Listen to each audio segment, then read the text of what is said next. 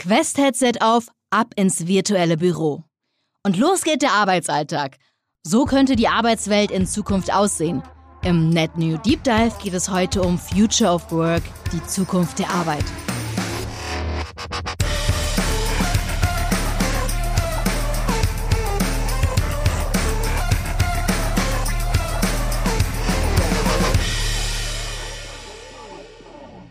Viele Innovationen, die die Arbeitswelt von morgen bestimmen sollen, sind bereits entwickelt worden und an anderen wird mit Hochdruck gearbeitet. Einer, der sich damit ganz viel auseinandersetzt, ist Robert Günther. Robert ist bei Meta für den Bereich Reality Labs Partnerships verantwortlich und leitet das Team in Europa. Hallo Robert. Hallo Jana, guten Morgen. Ein ganz großer Schritt in Richtung Future of Work war für Meta ja die Connect 22. Bei der Keynote sind die wichtigsten Entwicklungen von der Vision Metaversum vorgestellt worden. Und Meta hat auch ein paar zukünftige Projekte gezeigt. Robert, wo sind denn da die größten Veränderungen schon spürbar? Ich glaube, die wichtigsten Schritte, die man so als Privatperson oder eben auch als Unternehmen mitbekommt, ist, dass das, was wir als Metaversum verstehen, immer mehr konkrete Form, annimmt. Das Metaversum als solches existiert noch nicht so, wie wir das in unserer späteren Vision einmal sehen wollen. Wir verstehen ja das Metaversum als eine Vielzahl digitaler Räume, in denen ich mich bewegen kann. Und wir sind im Aufbau begriffen dessen. Zum einen machen wir das selbst, aber eben zum anderen auch, wie ich gerade sagte, dieses Ökosystem von Developern, mit denen wir arbeiten, die ganz stark daran sind, das aufzubauen. ich glaube, der große Schritt von der Connect 21 zur 22 ist, dass diese Vision besser zu fassen ist, sichtbarer ist, wir also viel, viel mehr Beispiele schon zeigen können. Aber wir sind immer noch auf dem Weg. Das Metaversum ist noch nicht da, wo wir es sehen wollen.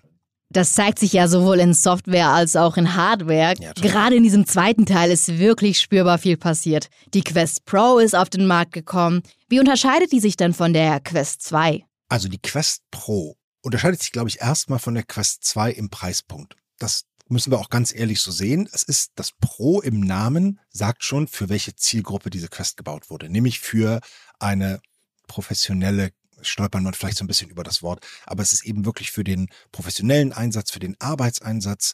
Äh, ich kann gleich noch mal ein bisschen was darüber erzählen, wie wir, wie wir Meetingkultur in der Zukunft damit sehen. Aber eben auch für künstlerisch Schaffende, für digital Schaffende ist das ein wahnsinnig gutes Gerät. Die Quest 2 ist ein fantastisches Entertainment-Gerät und wer dort Spiele liebt, wer darauf Beat Saber liebt, der kann das alles einen ganzen Tick besser auf der Quest Pro auch machen. Aber wer wirklich fürs Gaming da ist oder fürs Entertainment, der ist mit der Quest 2 total glücklich. Die Quest Pro ist wirklich ein Professional-Gerät. Hattest du die schon mal auf? Ich habe eine permanent neben mir liegen. Ich habe äh, mein Team irgendwann mal dazu verdonnert, dass wir zweimal am Tag mindestens ein Meeting mit der Quest Pro machen, damit wir wirklich dieses, dieses Gefühl verinnerlichen. Okay, also das heißt dann, du redest auch aus der persönlichen Erfahrung. Ja, hundertprozentig. Dann kannst du mir auch genau sagen, welche Features die hat. Ja. Was steckt denn Neues drin? Also, ich glaube, wir könnten locker 90 Minuten füllen, indem ich über jedes kleine Detail spreche. Machen wir mal lieber nicht. Ich glaube, die Sachen, die am allerwichtigsten sind. Zum einen die was wir als optischen Stack bezeichnen. Also alles, was mit den Linsen, auf die ich durch die schaue und den Displays damit schaue, ist wahnsinnig verbessert worden. Die Auflösung ist, ich glaube, fast 40 Prozent höher, als es bei der Quest 2 war. Die Linsen selbst, das gesamte, das, was wie gesagt wir als Optical Stack bezeichnen, ist 40 Prozent dünner als noch bei der Quest 2. Damit ist es sehr viel angenehmer, da drauf zu schauen. Und äh, zweiter großer Punkt, dass die Gewichtverteilung der Quest Pro ist eine andere. Während bei der Quest 2 die 500 noch irgendwas Gramm vorne auf der Nase setzen, ist die Quest 2a so gebaut, dass sie auf deiner Stirn sitzt und im Hinterkopf und das Gewicht fast zu gleichen Teilen 50-50 nach vorn und hinten verlagert ist.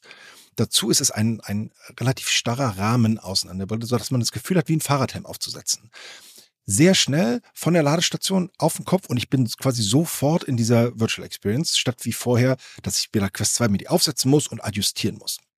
So, das sind die ersten wichtigen Sachen. Was noch für mich total spannend ist, das Thema englisches Wort Full Color Pass-Through. Das heißt, ich setze die Brille auf und sehe mit einer wahnsinnig guten Auflösung die gesamte Umgebung, die reale Welt um mich herum in Farbe. Das heißt, ich habe nicht mehr dieses Gefühl, komplett abgeschlossen da zu sitzen, sondern kann wirklich sehen, was auch in der Umgebung um mich rum passiert und habe damit nicht dieses, dieses Gefühl, der Orientierungslosigkeit, was ich vielleicht habe, wenn ich eine, eine schwarze Brille aufsetze. Und das Dritte, und das wird, glaube ich, nochmal ganz spannend, Äh, wir haben auf der Innenseite der Brille fünf Sensoren, Infrarotsensoren. Drei im oberen Bereich des Gesichts und zwei nach unten, die meine Mimik und Gestik kontrollieren und, und mitverfolgen können. Das heißt, die Brille sieht, wenn ich lache, wenn ich die Augen aufreiße und gerade in Konversationen ist das ein wahnsinnig tolles neues Feature. Wenn wir mal ein Jahr davor schauen, Connect 21, da hat Mark Zuckerberg es ja wirklich betont, das Metaversum soll das Gefühl von echter Präsenz ermöglichen. Jetzt, also heute sind wir einen kleinen Schritt weiter in Richtung Metaversum. Ist das denn auch durch die Hardware nochmal, also nochmal stärker geworden, dieses Gefühl echter Präsenz? Ist auf jeden Fall stärker geworden. Es hat sogar dazu geführt, dass wir mittlerweile ein Produkt haben auf Entwicklungsseite, was wir die Presence Plattform nennen also quasi eine Softwarekomponente, die alle Vorteile der Hardware zusammenführt und nutzbar macht. Normalerweise passiert das so, dass man Entwicklern dann eine sogenannte Schnittstelle zur Verfügung stellt, dass sie auf die einzelnen technischen Hardware-Features zugreifen können.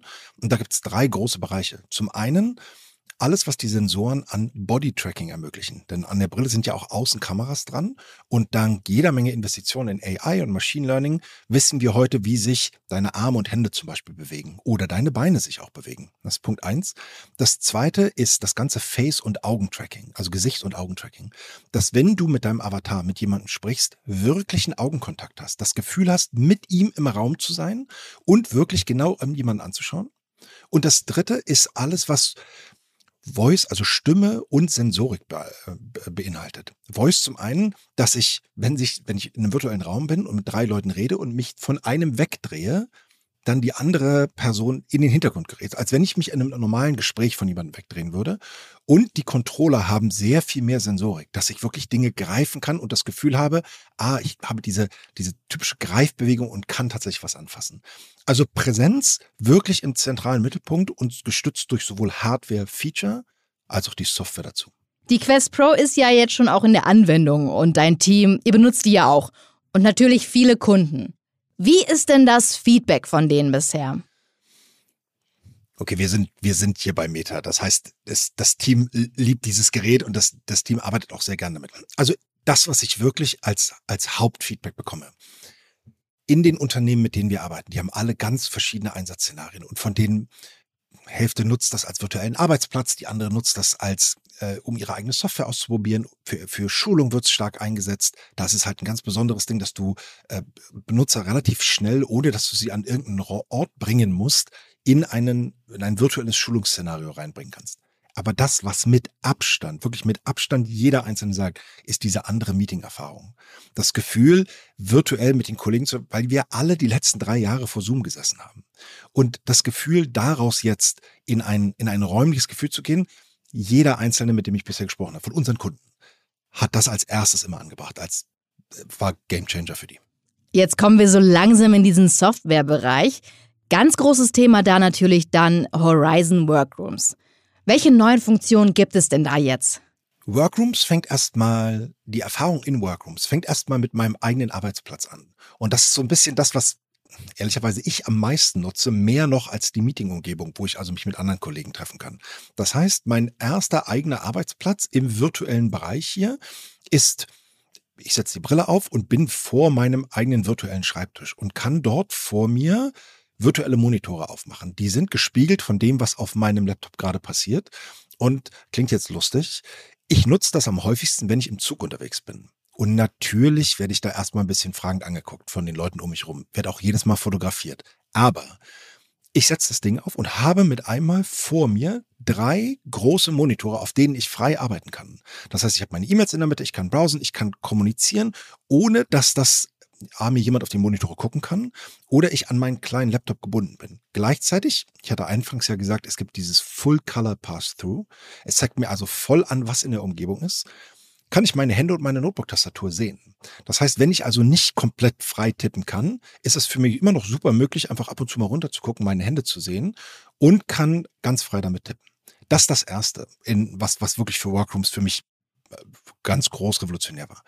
Das zweite ist dann eben der, dieser problemlose Einsatz. Ich kann ganz schnell einfach in Meetings reingehen, wo ich mich mit Avataren, mit anderen Kollegen treffe. Wir haben ein riesiges Whiteboard, wo wir zusammenarbeiten können. Du kannst ganz schnell Kollegen dazu holen, die auch nicht in der virtuellen Realität sind, die also einfach über klassisch äh, eine Videokamera sich, sich mit einwählen, über eine Webcam oder über die Kamera in ihrem Computer und da eben alle miteinander agieren und Inhalte teilen, kollaborativ arbeiten. Bei der Vorstellung hat mich besonders das Thema Mixed Reality gecatcht.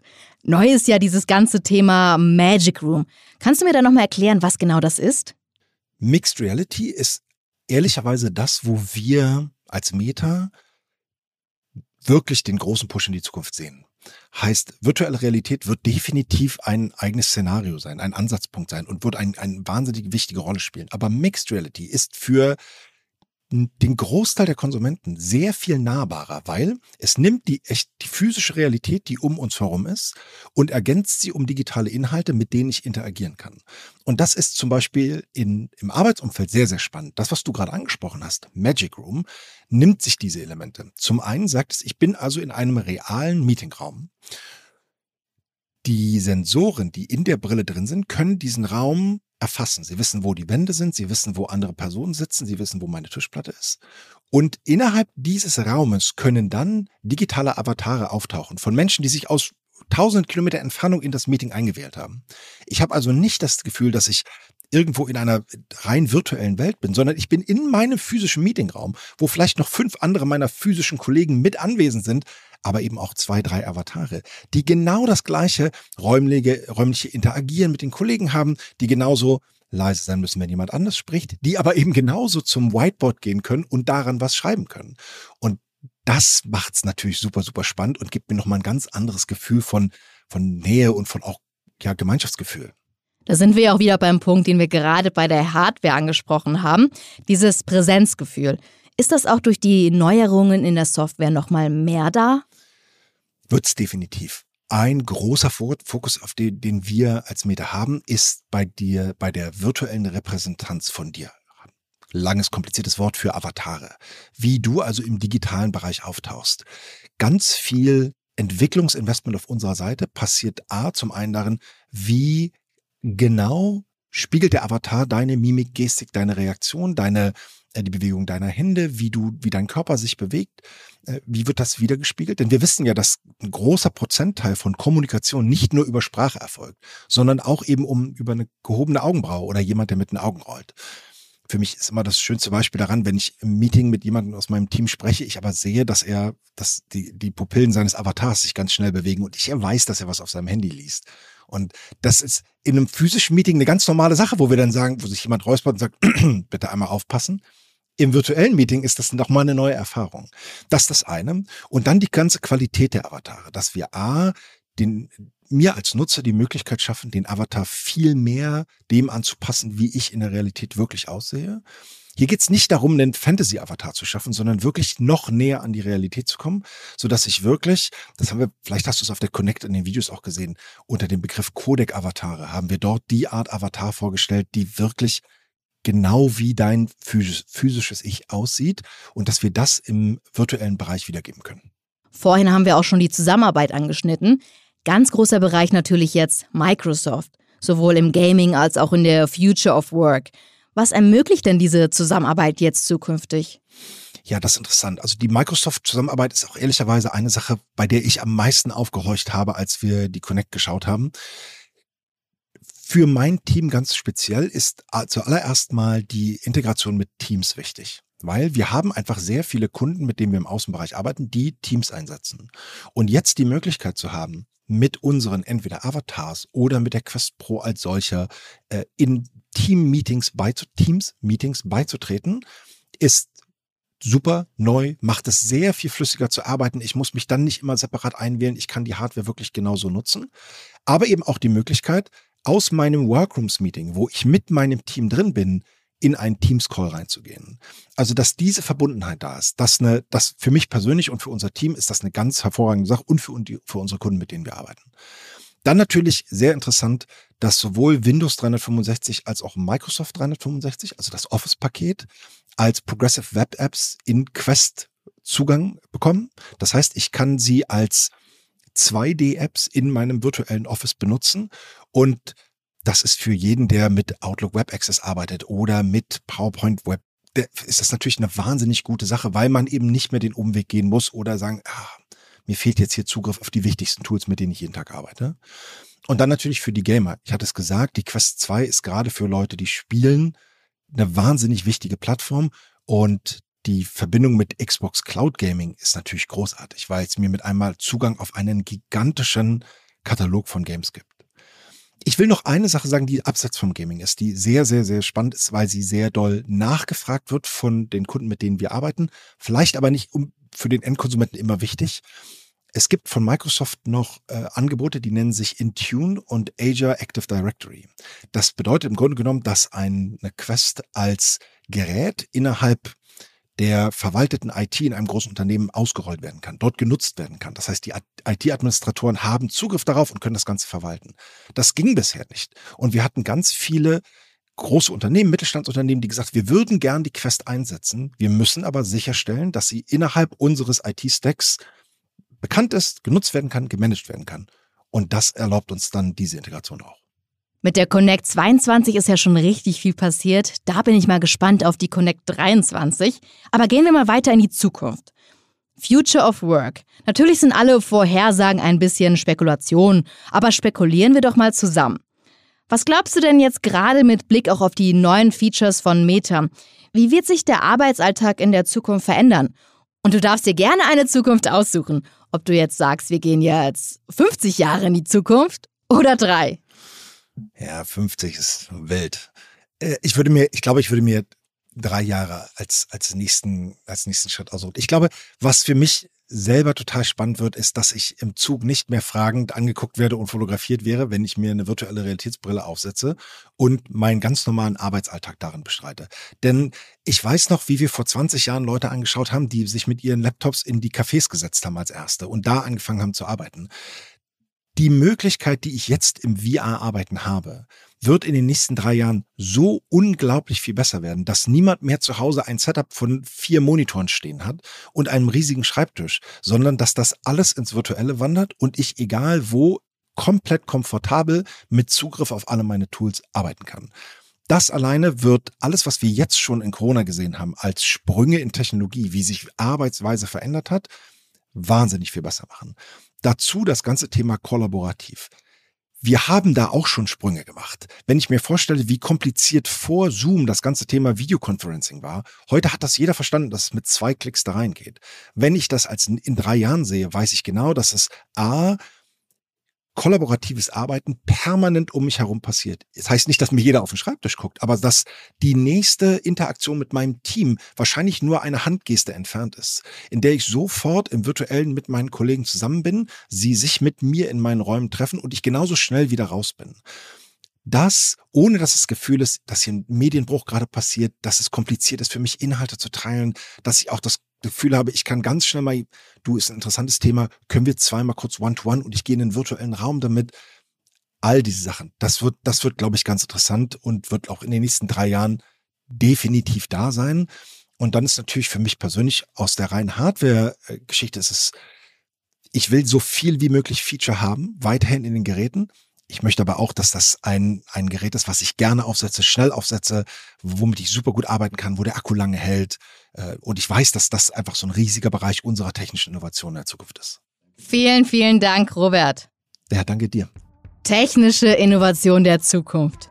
Wenn ihr wissen wollt, wie sich Meta diese Zukunft vorstellt, Fragen habt oder einfach ein Like da lassen möchtet, dann folgt uns über Instagram. Den Link und alles weitere findet ihr in den Show Notes. Und jetzt heißt es Zeit zum Verabschieden.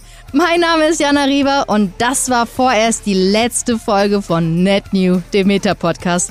Vielen Dank fürs Zuhören. Auf Wiedersehen. Äh, wiederhören. Tschö. Dieser Podcast wird produziert von Podstars bei OMR.